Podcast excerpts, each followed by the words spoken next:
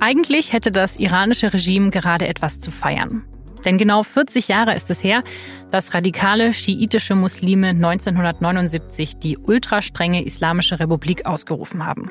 Nach monatelangen Protesten und Straßenschlachten nach der sogenannten Islamischen Revolution. Aber der Gottesstaat steckt gerade jetzt in seiner tiefsten Krise. Ständig gehen irgendwo Menschen auf die Straße. Die Menschen sind unzufrieden im Iran. Den meisten geht es schlechter als früher. Die Währung hat massiv an Wert verloren, die Arbeitslosigkeit ist hoch, vor allem unter jungen Leuten. Vor einem Jahr sind die Proteste eskaliert und seitdem kommt das Land nicht so richtig zur Ruhe. Werden sich die Ereignisse von 1979 dieses Jahr wiederholen? Damals hat die Revolution den ganzen Nahen Osten verändert. Die Revolution war der Grund für Kriege und Konflikte, die uns noch heute beschäftigen. In dieser Folge von Das Thema spreche ich mit zwei ehemaligen Nahostkorrespondenten der SZ, mit Thomas Avenarius und Paul Anton Krüger. Wir sprechen über das prägende Jahr 1979. Und dabei geht es vor allem um die zwei verfeindeten Staaten im Nahen Osten. Auf der einen Seite Iran, das seit der Revolution eben von radikalen schiitischen Muslimen regiert wird, und auf der anderen Seite Saudi-Arabien, das unter sunnitischer Führung steht. Mein Name ist Laura Terber, Sie hören das Thema und los geht es nach einer kurzen Mitteilung von unserem Werbepartner.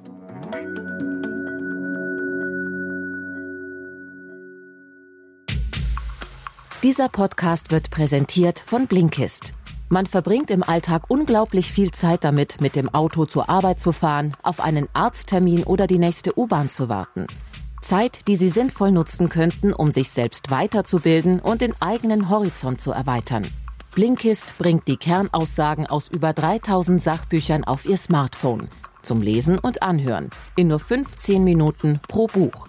Entdecken Sie mit Blinkist Sachbuch-Bestseller und die beliebtesten Ratgeber zu Produktivität, Karriere, Psychologie und vielem mehr. Vor kurzem habe ich die Kernaussagen von Die Blockchain-Revolution von Don und Alex Tapscott angehört. Der Titel erklärt, was diese neue Technologie ist und wie sie zum Beispiel durch volle Transparenz dafür sorgen könnte, dass Banken irgendwann überflüssig werden. Hört sich interessant an? Im Moment gibt es eine limitierte Aktion für die Hörer unseres Podcasts. Auf blinkist.de slash das Thema erhalten Sie 25% Rabatt auf das Jahresabo Blinkist Premium. Das ist B-L-I-N-K-I-S-T www.ftf.de slash das Thema.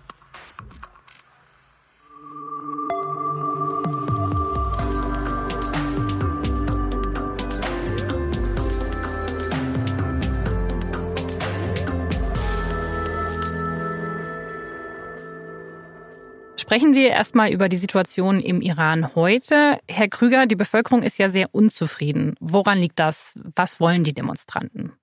Die Proteste, die man sieht, sind sehr lokal und haben meistens auch lokale Ursachen. Mal sind Löhne nicht gezahlt worden. Es gab im Sommer Proteste wegen Wasserknappheit. Ein Problem, das durch den Klimawandel und durch den Bau vieler Staudämme verschärft wird. Es gibt politische Proteste, Frauenproteste gegen das Kopftuch zum Beispiel. Also es sind ganz unterschiedliche Forderungen, die da vorgebracht werden. Aber allgemein kann man, glaube ich, sagen, dass die wirtschaftliche Situation der allermeisten Iraner sich rapide verschlechtert hat in den vergangenen Jahren und dass die Unzufriedenheit mit den Lebenszuständen immer größer wird. Viele kommen mit zwei Jobs nicht mehr durch, brauchen drei Jobs, damit sie überhaupt irgendwie ihren Lebensstandard einigermaßen halten können. Und das führt zu zunehmender Kritik am Regime. Das Regime schiebt ja viele Probleme auf die USA, auf die Sanktionen, die vor allem von der USA ausgehen. Stimmt das? Ist das so eine richtige Einschätzung? Die Leute sehen schon, dass der Druck durch die amerikanischen Sanktionen immer höher wird und das gestehen sie auch zu, aber sie sehen als Hauptverantwortlichen für die Krise in Iran das Regime. Ja, ich würde mal sagen, die Sanktionen haben natürlich eine Wirkung, aber zuerst mal haben wir es mit einem in die Jahre gekommenen revolutionären Regime zu tun. Das ist vielleicht auch ganz grob mit der ehemaligen Sowjetunion zu vergleichen. Und es ist einfach eine Unzufriedenheit da, wie mein Kollege sagte, mit fehlender persönlicher Freiheit. Das ist natürlich bei einer sehr starken jungen Bevölkerung noch stärker ausgeprägt als bei einer älteren Bevölkerung. Und ein Ende der Bevormundung und der wirtschaftlichen Ineffizienz dieses Regimes. Dieses Regime ist wirtschaftlich nicht effizient. Das Geld, das da ist, fließt dann eben in außenpolitische Unternehmungen, von dem der Einzelne nichts hat, außer dass irgendwann die Särge nach Hause kommen mit den Leuten, die in Syrien getötet worden sind. Und das macht sich bei der Bevölkerung, glaube ich, nicht so wirklich positiv bemerkbar. Die Leute protestieren. Wie ist denn die Meinung gegenüber dem Präsidenten Rouhani? Herr Venarius, Sie haben nach der Wahl von Rouhani geschrieben, er sei ein halbwegs moderater Präsident. Hat sich das so bewahrheitet? Ich finde, die Frage nach moderat oder nicht moderat ist vielleicht auch manchmal die falsche. Es geht darum, um effektiv oder ist er in der Lage, Dinge zu verändern oder nicht. Und was den heutigen Iran auszeichnet, ist ja die Spaltung in mehrere große Machtzentren und da ist er sicher am kürzeren Hebel. Deswegen kann er auch die Versprechungen, die er gemacht hat, ob er nur moderat oder halbmoderat ist, einfach gar nicht erfüllen. Und ich glaube, das trägt auch zur Verdrossenheit vieler Menschen in Iran bei. Und sie haben eine sehr, sehr junge Bevölkerung, die außer den 40 Jahren Islamischer Republik auch nichts anderes erlebt hat die auch keine, und das muss man sich immer klar machen, keine vernünftige Opposition wirklich bewusst miterlebt hat. Das kennen die heute 20-Jährigen auch nur dem Erzählen nach. Und das macht es natürlich schwer, Widerstand oder Kritik in eine politisch manifeste Richtung zu lenken. Dieses System hat sich, glaube ich, in den letzten 40 Jahren selber korrumpiert. Ja? Also es gibt Gremien wie zum Beispiel den Wächterrat, die jeden Kandidaten für eine Wahl freigeben müssen. Ja? Das heißt, da wird schon so vorsortiert, dass nur die Leute im politischen Spektrum, die der obersten Führung genehm sind, überhaupt eine Möglichkeit haben, sich politisch einzubringen oder politisch Einfluss zu gewinnen. Das geht so weit, dass ein ehemaliger Präsident, der Reformist Khatami, der nach wie vor sehr populär ist in breiten Teilen der Bevölkerung in Iran, in iranischen Medien namentlich nicht genannt werden darf. Es dürfen seine Bilder nicht gezeigt werden, er darf nicht öffentlich auftreten. Und das hat eben zu einer Verengung des politischen Spektrums geführt, dass viele Leute, die vielleicht am Anfang der Revolution positiv gegenüberstanden und auch der Idee, ein Staat, der sich an islamischen Gesetzen orientiert, das heute eben nicht mehr so sehen, weil sie sagen, das ist im Prinzip eine, ein System, das nur noch auf dem Machterhalt einer kleinen Elite angelegt ist und sozusagen nicht mehr die breiten Bedürfnisse der Bevölkerung widerspiegelt. Also wie ähnlich ist jetzt die Situation zu 1979? Gibt es da wirklich so viele Parallelen? Ich glaube, was vergleichbar ist, ist diese breite Unzufriedenheit. Das war eine ganz breite Front gegen den Schah, die damals auf die Straße gegangen ist, die letztlich geeint war nur in der Ablehnung dieses Regimes. Es gibt jetzt wieder eine sehr breite Unzufriedenheit. Was es eben nicht gibt, ist diese Figur, an der sich alles kristallisieren kann. Es ist jetzt nicht so, dass man sagen kann, es gibt eine wirkliche revolutionäre Stimmung oder Umsturzstimmung, weil die Leute natürlich auch sehen, in welcher Region sie leben und sehen, was in Nachbarländern passiert ist, was im Irak passiert ist, was in Syrien passiert ist. Und es gibt natürlich die Angst vor chaotischen Zuständen. Also die Leute wollen, glaube ich, nicht einen Wandel, so wie in der islamischen Revolution, die ja dann letztlich auch mit Säuberungsaktionen sehr blutig bald verlief, sondern sie wollen eigentlich einen langsamen, kontrollierten Wandel. Und viele haben eben ihre Hoffnungen dabei in Rouhani gesetzt und hat sich aber innerhalb des Systems herausgestellt, dass sich Rouhani da nur sehr bedingt durchsetzen kann.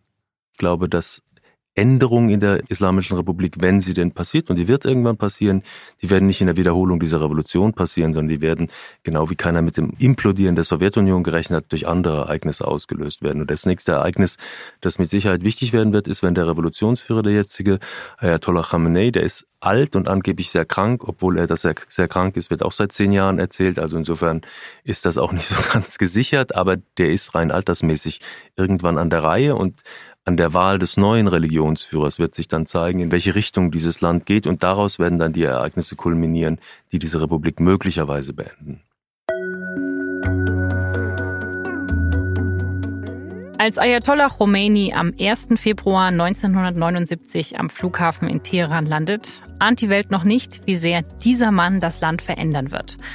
Khomeini war 14 Jahre lang im Exil. Als er die Gangway hinuntersteigt, da wirkt er fast gebrechlich aber auch entschlossen. In Iran herrscht zu dem Zeitpunkt Chaos. Seit Monaten liefern sich Demonstranten heftige Straßenkämpfe mit dem Militär. Der unbeliebte Monarch, der Schah Reza Pahlavi, hat sich zu diesem Zeitpunkt schon ins Ausland abgesetzt. Der Premierminister versucht das Volk zu besänftigen und entscheidet, dass der beim Volk beliebte Khomeini ins Land zurückkehren darf. Damit unterschätzt er den 76-Jährigen. Noch am Tag seiner Ankunft hält Khomeini vor Millionen Anhängern eine Rede und bezeichnet die damalige Regierung als ungesetzlich. Er bestimme die Regierung. Vier Tage später erklärt er einen Islamisten zum neuen Premierminister. Der alte Premier muss fliehen und viele Vertreter des alten Regimes werden hingerichtet. Und Khomeini baut den Staat zur Islamischen Republik um. Das tägliche Gebet wird zur Pflicht, Musik wird verboten, Lehrpläne werden islamistisch umgeschrieben. Dass die vielen neuen Regeln auch eingehalten werden, dafür sorgt die Revolutionsgarde.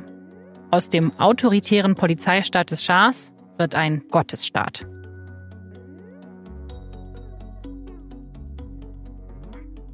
Ayatollah Khomeini hatte einen legendären Ruf als islamischer Vordenker. Das war ein Gelehrter, das war nicht ein Politiker. Der hat jahrelang als Gelehrter auch geforscht. Der hat ein politisches System quasi entworfen und diesem Mann ist ein unglaublicher Ruf vorausgeeilt. Die Breitenwirkung dieser Figur, die kann man heute gar nicht mehr nachvollziehen und ich sehe niemand, der heute in Iran so eine Wirkung entfalten könnte. Was man da gesehen hat, hat man später auch in Teilen im arabischen Frühling wiedergefunden, dass halt die Opposition gegen das Regime weitgehend unorganisiert war. Diejenigen, die eben die stärksten Netzwerke, die effektivsten Netzwerke hatten, waren die Geistlichen, die schiitischen Geistlichen. Khomeini war eben in der Lage, sehr schnell dem politischen Prozess in Iran seine Vorstellungen aufzudrücken.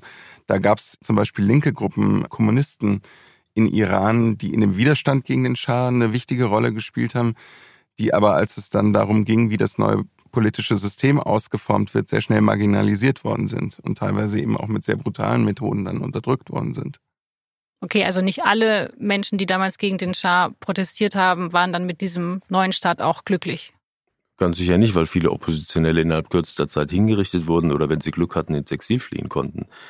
Da waren ganz viele Menschen nicht glücklich, aber ich glaube, die breite Verankerung in der Bevölkerung eben über die Religion, die darf man nicht unterschätzen. Und der Schah hat entscheidende Fehler gemacht, indem er versucht hat, den Geistlichen ihren Landbesitz zu entziehen und ihnen damit die Grundlage für ihr Wirken, für ihren Wohlstand zu entziehen. Das waren die großen Fehler, die er gemacht hat. Da ging es nicht nur jetzt um die Frauenfrage oder Bildung für Frauen, sondern er hat den Einfluss der Geistlichkeit in Frage gestellt. Und das hat ihm am Ende das Genick gebrochen.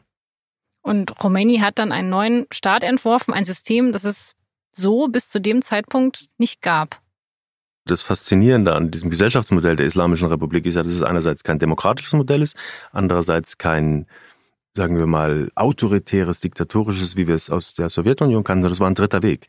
Die haben sich wirklich was überlegt, was pseudodemokratisch, aber auf dem Papier sehr gut aussehendes Gesellschaftssystem entworfen hat, das aber durch verschiedene Checks and Balances im Sinne dieses obersten Religionsgelehrten gesteuert wurde und ist eine ganz merkwürdige Mischung aus fast kalifatshaften Ideen mit der Führung durch islamische Geistliche, gleichzeitig demokratischen Elementen und dann schlicht autoritär-demokratischen Elementen. Und das ist auch schon sehr, sehr gut durchdacht und hätte da aus der damaligen Zeit raus verstanden, vielleicht auch für die islamische Welt wirklich eine Breitenwirkung entfalten können, was es aber nicht hat, weil es eben sehr schnell in eine autoritäre Richtung gegangen ist. Aber das Modell als solches ist sehr, sehr interessant und war auch sehr, sehr stark von linken Ideen beeinflusst. Wie wurde denn die Entwicklung dieses Staates 79 von außen gesehen? Also was hat die Welt dazu gesagt? War richtig eingegriffen hat ja erstmal niemand, auch nicht die USA. Ja, der Westen stand dem, glaube ich, ähnlich ratlos gegenüber, wie er 2011 dem arabischen Frühling gegenüberstand. Das hatte man nicht so richtig auf der Rechnung. Die CIA hat noch kurz zuvor berichtet, der Schah werde noch weitere zehn Jahre mindestens an der Macht bleiben. Da gab es eine ziemliche Unkenntnis, glaube ich, und auch eine Naivität.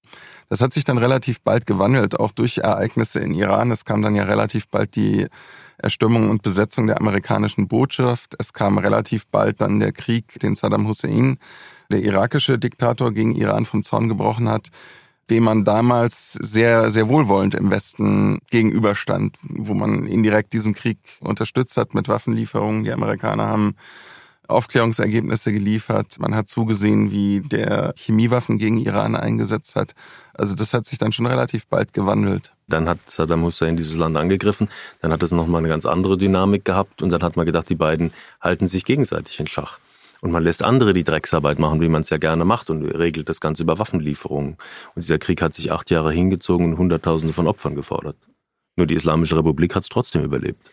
Also Sie haben jetzt den ersten Golfkrieg angesprochen. Das ist ja eigentlich eine ganz interessante Situation. Die USA wollten damals, ein Jahr nach der Islamischen Revolution, Iran schwächen und haben das dann eher indirekt versucht. Aber die Bevölkerung hat sich wegen des Krieges dann eigentlich noch stärker hinter die neuen Machthaber gestellt. Aber wirklich mehr wollten die USA ja damals nicht machen. Die haben sich ja da schon eher zurückgehalten. Man muss das ja in dem globalen Kontext damals sehen. Ja, der globale Kontext war die Blockkonfrontation. Das heißt, aus amerikanischer Sicht war die Revolution im Iran wahrscheinlich nicht in gleichermaßen, zumindest am Anfang, eine Bedrohung wie der sowjetische Einmarsch in Afghanistan, der ja dann Ende 79 kam. Da ging es drum sozusagen, wer die Satellitenstaaten irgendwie beherrscht, wer sich da durchsetzen kann in dem Lager der Blockfreien, wer weitere Alliierte an sich binden kann. Und wie gesagt, die islamische Revolution Khomeini selbst hat sich nicht nur als Gegenmodell zum Westen und zu Amerika gesehen, der hat sich auch als Gegenmodell zum Osten, also zur Sowjetunion positioniert. Und hat die genauso als Unterdrückerstaat bezeichnet wie die Vereinigten Staaten. Eigentlich hat Iran so einen dritten Weg gefunden, eigenes System. Man hätte ja 79 auch denken können, naja, vielleicht stabilisiert das ja auch die gesamte Region, wenn die eben so ihren eigenen Weg finden, ein eigenes System, was auch von der Bevölkerung akzeptiert wird. Stattdessen muss man ja sagen, hat Iran die ganze Region in den nächsten Jahrzehnten destabilisiert. Das würden die Iraner sicher so nicht teilen. Aber teilen Sie die Einschätzung? Naja, es, es ist, glaube ich, schon so, dass sich viele Regime einfach herausgefordert gesehen haben von der islamischen Revolution und eben dann auch so Entwicklungen wie die Gründung der Hisbollah im Libanon in einer sehr instabilen Situation im Libanon selber, aber als schiitische Miliz, die eben die islamische Revolution weitertragen wollte, äh, auch den Kampf gegen Israel führen wollte das war durchaus populär, nicht nur bei Schiiten. Also damals war, glaube ich, die Haltung in der gesamten arabischen Welt zu Israel eine andere und es gab eben auch neben der religiösen Komponente immer diese die man damals im arabischen Sozialismus ja auch gefunden hat, sozialrevolutionäre Komponente, die einfach bei breiteren Bevölkerungsschichten durchaus auf Sympathie getroffen ist. Das war eine Herausforderung, für die Systeme. Das waren damals Monarchien, vielerorts am Golf zumindest. Und es gab andere Modelle, wie zum Beispiel Ägypten damals, die sich so durchlaviert haben, von einem arabischen Sozialismus kommen, damals schon gesehen haben, ah, das funktioniert auch nicht so wirklich. Aber es gab einfach eine breite Unzufriedenheit damals schon in, in breiten Massen. Und das hat das Ganze, glaube ich, relativ explosiv gemacht. Also ich glaube, um diese Revolution zu verstehen, muss man sich wirklich immer wieder sagen, das ist eine schiitische Revolution. Und in den Nachbarländern wie Bahrain und Saudi-Arabien haben sie marginalisierte, verarmte schiitische Minderheiten. Und das war die Gefahr des Revolutionsexports. Und deswegen hatten die Saudis auch so Angst. Also Sunniten gegen Schiiten, rein religiös ist das eine, aber es war immer mit einer sozialpolitischen Agenda verknüpft. Und wenn sie diese beiden Dinge, die religiöse Mittelheit und die sozialpolitische Komponente verknüpfen revolutionär, dann sitzen sie natürlich auf einem Pulverfass. Und das hat die so verängstigt in Saudi-Arabien, Bahrain, wo ja dann 2011 eben die Schiiten wieder aufgestanden sind, wo sofort der Spruch kam, dahinter steht Iran.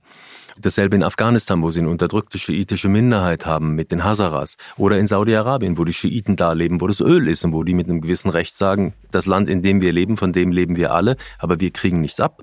Das kann ja wohl nicht sein. Und da liegt das revolutionäre Potenzial der iranischen Revolution und nicht nur in der islamischen Religion. Also man muss diese beiden Dinge, das sozialpolitische und das religiöse, ganz eng verknüpft sehen. Irans mächtigster Gegenspieler im Nahen Osten ist auch 1979 schon Saudi-Arabien. In Iran sind die Schiiten an der Macht. In Saudi-Arabien sind es die Sunniten. Die iranische Revolution ist für die Saudis deshalb ein Schock. Auf einmal gibt es eine schiitische islamische Republik, deren Macht man unbedingt ausbalancieren will. Saudi-Arabien ist damals eigentlich an einem ähnlichen Punkt wie heute. Es gibt Reformen, die das Leben freier machen und säkularer. Zum Beispiel sollen Kinos eröffnet werden und Konzerte stattfinden. Aber wegen der Ereignisse in Iran ist die Religion wieder im Fokus. Und dann besetzen am 20. November 1979 500 radikale sunnitische Islamisten die große Moschee von Mekka. Sie fordern eine noch strengere Islamauslegung in Saudi-Arabien und nehmen tausende Geiseln. Der Staat greift ein und stürmt die Moschee. Hunderte Menschen sterben. Die Terroristen werden hingerichtet. Trotzdem haben die Terroristen viel von dem erreicht, was sie wollten. Denn in den Wochen nach der Besetzung der Moschee werden viele liberale Reformen im Land wieder rückgängig gemacht. Diese Besetzung hat die saudische Monarchie in ihren Grundfesten erschüttert. Was dazu kam, ist, dass sie selber nicht in der Lage war, mit dieser Besetzung umzugehen. Es sind dann ausländische Spezialeinheiten zur Hilfe geholt worden, Franzosen vor allem, die dann geholfen haben, diese Besetzung zu beenden. Und es war für das saudische Königshaus, glaube ich, an dem Punkt klar, dass sie es mit einer Herausforderungen zu tun haben, die jetzt gar nicht von Iran ausgingen, sondern die aus einer radikalen Minderheit im eigenen Land sich gespeist hat. Und es gab eben damals schon Rufe, die eben sich gegen diese Liberalisierung gewendet haben. Das Wichtigste ist, Saudi-Arabien hat den Anspruch, Hüter der heiligen Städten zu sein. Das ist so eine Art Oberlegitimation für die islamische Welt. Und dann kommt ein Land, das eine islamische Republik errichtet. Das ist ein ganz, ganz großes Dilemma für die Saudi-Gesellschaft gewesen. Und dann kamen damals noch Dschihadisten, die das Heiligtum besetzen. Da war einfach klar, dass dieses Königtum auf tönernen Füßen steht. Diese Leute, die damals die Moschee besitzt haben, die hatten ganz sicher keine sozialpolitische Agenda, aber die haben einfach in Frage gestellt, dass Saudi-Arabien von einem Königshaus mit religiöser Legitimität regiert wird. Die haben das einfach in Frage gestellt und haben gesagt, für die Religion stimmen wir alleine, wir brauchen euch nicht. Und damit ist die saudische Monarchie sozusagen verzichtbar. Und das war natürlich nicht akzeptabel. Und das macht den IS gefährlich, das hat Al-Qaida gefährlich gemacht und das hat die Leute gefährlich gemacht, die unter der Führung von einem Mann namens Utaybi damals die Moschee besetzt haben. 1979 ist ja noch was anderes passiert. Die Sowjetunion ist in Afghanistan einmarschiert. Was für einen Effekt hatte das denn auf die Politik in Saudi-Arabien? Ich glaube, das hatte nicht nur einen Effekt auf die Politik in Saudi-Arabien, der Einmarsch der Roten Armee in Afghanistan, sondern auf die gesamte islamische Welt. Afghanistan ist die Hochschule des Dschihad gewesen. Da ist ein hochtechnisiertes, hochmilitarisiertes, modernes Land in einen rückständigen Staat am Hindukusch einmarschiert, in dem sich Teile der Bevölkerung wirklich massiv gewehrt haben und die zu einer Art von Heldenbildern in, unter dem Namen Gotteskrieger geworden sind, die es Ländern wie Saudi-Arabien erlaubt hat, mit Hilfe von Pakistan und den USA diesen Widerstand zu finanzieren, zu bewaffnen und mit Personal auszustücken. Menschen aus der gesamten arabischen Welt, vor allem auch aus Saudi-Arabien, Osama bin Laden, sind da hingegangen, um zu kämpfen für die gerechte Sache. Für die Saudis war es das Ventil, den Druck nach außen zu verlagern. Die Leute sind in Afghanistan heldenhaft gestorben, wunderbare Sache. Der Islam wurde hochgehalten, womit keiner gerechnet hat. Diese Leute kommen irgendwann zurück, wenn der Krieg vorbei ist. Und genau das ist passiert. Und sie sind nach Tunesien zurückgekommen, sind nach Ägypten zurückgekommen, sind nach Saudi-Arabien zurückgekommen haben Attentate begangen und haben die gesamte islamische Welt destabilisiert. Und da können Sie sehr gut sehen, wie von 79 bis 2019 sich ein Spannungsbogen erhält, dass nämlich mit dem Dschihadismus eine politisch nicht sonderlich solide begründete, extrem militante Kraft, vor allem sunnitischerweise, ins Weltgeschehen eingegriffen hat. Und dann haben sie 9-11, dann haben sie alles, was nicht nur die islamische Welt, sondern die Welt insgesamt erschüttert hat, was den Einmarsch im Irak bewirkt hat und, und, und. Und das hat 1979 angefangen. Das war ein Beispiel dafür, dass man innenpolitische Probleme nicht löst, indem man sie nach außen exportiert, sondern außen noch weitere Probleme schafft. Und das saudische Königshaus hat so reagiert, dass sie gesagt haben, ja gut, dann werden wir auch wieder konservativer. Was interessant ist, ist heute zu sehen, dass der Kronprinz Mohammed bin Salman diese Entscheidung von 1979 als eine Art Verirrung mittlerweile darstellt und sagt, das war ein Fehler damals und wir müssen jetzt zurückkehren zu einem moderaten Islam was letztlich ein Eingeständnis beinhaltet. Und das ist für einen saudischen Monarchen schon sehr viel zu sagen. Wir haben jetzt was anderes gehabt als einen moderaten Islam. Wir haben eine extreme Auslegung gehabt und die drehen wir jetzt ein Stück weit zurück. Da geht es letztlich ja dann doch eher um Machterhalt als darum irgendwie, dass man sagt, okay, es gibt religiöse Gründe, warum wir das ändern müssen, sondern er weiß ganz genau, er hat eine sehr junge Bevölkerung. Das sind schon sozusagen äh, Mechanismen, die man nutzt, wo man sagt, okay, liebe Jugend, wir sehen schon, dass wir euch da was bieten müssen. Wir lassen da jetzt wieder mehr zu. Aber es soll, wie gesagt, alles nach wie vor im Einklang mit dem Islam stehen. Ja, es ist das Dilemma, vor der jede islamische Gesellschaft steht. Also inwieweit lässt sich Reform mit Tradition, mit religiösen Überzeugungen in Übereinstimmung bringen? Und die Schere geht immer auseinander. Und auch der jetzige Kronprinz wird möglicherweise wieder an den Punkt kommen, wo er sagt, es funktioniert nicht. Das ist auch eine extrem traditionelle, ich würde auch gar nicht immer religiös sagen, traditionelle Gesellschaft Saudi-Arabien. Aber natürlich macht er Dinge, die er jetzt propagiert mit Musik und mit Kino, die eigentlich vor 40 Jahren schon versucht worden sind und damals relativ erfolglos. Es gibt sicher konservative Schichten, die das sehr kritisch sehen, was da gerade in Saudi-Arabien passiert. Das nimmt man vielleicht bei uns nicht so wahr und nimmt man mittlerweile vielleicht auch in Saudi-Arabien gar nicht mehr so wahr, weil die einfach mundtot gemacht werden. Also die Stimmung in Saudi-Arabien ist im Moment so, dass sich keiner traut, irgendwie offen eine Diskussion darüber zu beginnen, was zulässig ist, was mit dem Islam vereinbar ist. Es gibt wichtige Prediger dort, die in den sozialen Medien Millionen von Followern haben, die sich aus diesen sozialen Medien verabschiedet haben, weil sie genau wissen, dass wenn sie dort irgendwie den Kronprinzen und seine Politik herausfordern, sie wahrscheinlich im Gefängnis landen werden. Einigen von denen ist das passiert und andere haben dann eben die Konsequenz gezogen und haben gesagt, wir äußern uns dazu jetzt erstmal nicht mehr. Und dieses Problem, dass man so zwischen Tradition und Moderne steckt, darauf hat auch noch kein islamisches Land eine gute Antwort gefunden, oder? Die iranische Revolution war ein Versuch, diese Antwort ist gescheitert. Das kann man, glaube ich, nach 40 Jahren durchaus so sagen. Und andere Staaten haben es auch versucht, dann mit weltlicheren Modellen, und es hat auch nicht wirklich funktioniert. Also es ist einfach ein ganz großes Problem. Aber wahrscheinlich wird auch immer unterschätzt, welche Bedeutung die soziale Entwicklung hat. wir sollten auch nicht vergessen, dass Saudi-Arabien als Rentiersstaat heute nicht mehr in der Lage ist, seine wachsende Bevölkerung einfach nur zu alimentieren. Das ist ein Prozess der Saudiisierung, also der zum Arbeiten treiben der saudischen Bevölkerung stattfindet und dass die irgendwann auch soziale Probleme kriegen. Die haben mittlerweile eine Schicht an armen Menschen. Das hätte man ja bei Saudi-Arabien nie gedacht. Und das ist der Schlüssel zu all diesen gesellschaftlichen Fragen in diesen Ländern. Das ist eine soziale Frage, es ist nicht eine religiöse Frage. Aber das ist doch dann vielleicht der zentrale Unterschied zu 79, weil damals war es eine politische Idee, die jetzt eigentlich bis heute fortwirkt, die für sehr viele Konflikte verantwortlich ist, die uns heute noch Damals waren es beschäftigen. Genau, damals waren es stärker eindeutig politische Ideen, an denen man sich orientieren könnte. Heute ist es ist es Armut, Überbevölkerung, Wasserarmut, Nahrungsmangel. Das sind die die Konstanten, an denen sich die Dinge bewegen. Auch der Aufstand in Syrien, der ist nicht nur politisch gewesen, das war auch Folge einer großen Dürrekatastrophe. Nicht nur, aber eben auch. Und das Wasserproblem in Iran ist im Grunde genommen nicht mehr beherrschbar. In Ägypten übrigens auch nicht. Was wir heute haben im gesamten Nahen Osten, ist ein Bevölkerungswachstum und sehr junge Bevölkerung. Also in Ägypten alleine wächst die Bevölkerung um circa 2,5 Millionen Menschen im Jahr. Gleichzeitig gehen durch Klimawandel und andere Faktoren gehen die bebaubaren Gebiete zurück.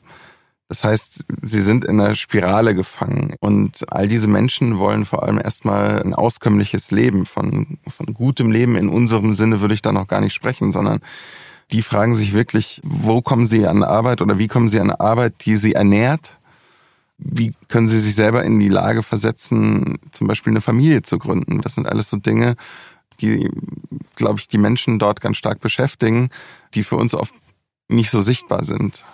Also sind wir heute an einem ganz ähnlichen Punkt, an dem wir 79 waren. Ich würde immer ein bisschen davor warnen, sozusagen gerade historische Parallelen zu ziehen. Aber was wir sicher sagen können, ist, dass man gerade sieht, dass sich eine neue Regionalordnung herausbildet im Nahen Osten. Wie genau die aussehen wird, wissen wir noch nicht. Das spielt sich maßgeblich in Syrien ab. Wir sehen die Proteste in Iran selber, die auf die Dauer nicht folgenlos bleiben werden. Ich glaube nur sozusagen die klaren Brüche, die wir 79 gesehen haben, werden wir so nicht sehen. Das wird alles evolutionärer, prozesshafter ablaufen, auch wegen der historischen Erfahrungen. Also ich sehe jetzt keinen arabisches Land, weder Ägypten noch ein anderes und noch Iran, wo sich die Menschen im Moment eine neue Revolution herbeiwünschen würden. Okay, also den Eindruck, den ich jetzt habe, ist, dass wir einen Konflikt haben, ein Pulverfass, was sich nicht so wirklich leicht lösen lässt. Wenn man jetzt sagen würde, was ist denn so der Grundkonflikt, der heute besteht, 2019, wenn der nicht gelöst ist, dann kann es auch keine Stabilität mittelfristig in der ganzen Region geben. Welches ist denn dieser Konflikt? Also es sind, glaube ich, zwei Sachen. Wenn man sich den Konflikt anguckt, ist es wahrscheinlich die Konkurrenz zwischen den sunnitischen Staaten mit den Führungsmächten Saudi-Arabien und Vereinigte Arabische Emirate, Israel und USA noch in dem Lager gegen Iran. Wenn man da nicht in irgendeiner Form und der vorherige US-Präsident Obama hat das ja offen gesagt auch, zu einem Ausgleich kommt, zu einem Modus vivendi, wie die miteinander umgehen und sich in einer Koexistenz arrangieren, dann wird sich das nicht auflösen lassen. Das andere, was man, glaube ich, nicht unterschätzen sollte, sind die strukturellen Probleme, unter denen alle Staaten in dieser Region zu leiden haben. Stichpunkt Bevölkerungswachstum, Stichpunkt Klimawandel, Stichpunkt Ausbildung der Bevölkerung und der Punkt, dass sie halt irgendwie ihren Bevölkerungen in einen oder anderen Sinn ein lebenswertes Leben bieten müssen. Das ist, glaube ich, das, was intern diese Gesellschaften am allermeisten destabilisiert und das, was die Leute in diesen Ländern auch am meisten bewegt. Ich glaube, die, die Kernfrage ist wirklich, kann man dazu beitragen, auch gerade in Europa einen Ausgleich zwischen Saudi-Arabien und Iran zu finden und diese wirklich militärische und politische und wirtschaftliche Konkurrenz in irgendeiner Weise in eine fruchtbare Bahn zu lenken. Und dafür wäre es natürlich auch wichtig, dass westliche Staaten ihren Frieden mit Iran machen, so schwer das auch fällt, weil es wirklich kein System ist, an dem man große Freude gewinnen kann. Aber die Vorstellung, man könnte dieses islamische System einfach ausschalten und dann zu einer Beruhigung der östlichen Welt kommen, die scheint mir sehr naiv zu sein.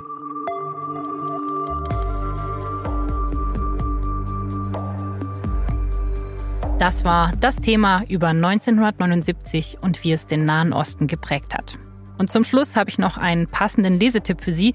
Iranische Verwandlung, ein Text der Journalistin Solmas Korsand. Ihre Eltern stammen aus Iran, sind aber vor mehr als 30 Jahren aus politischen Gründen aus dem Land geflohen.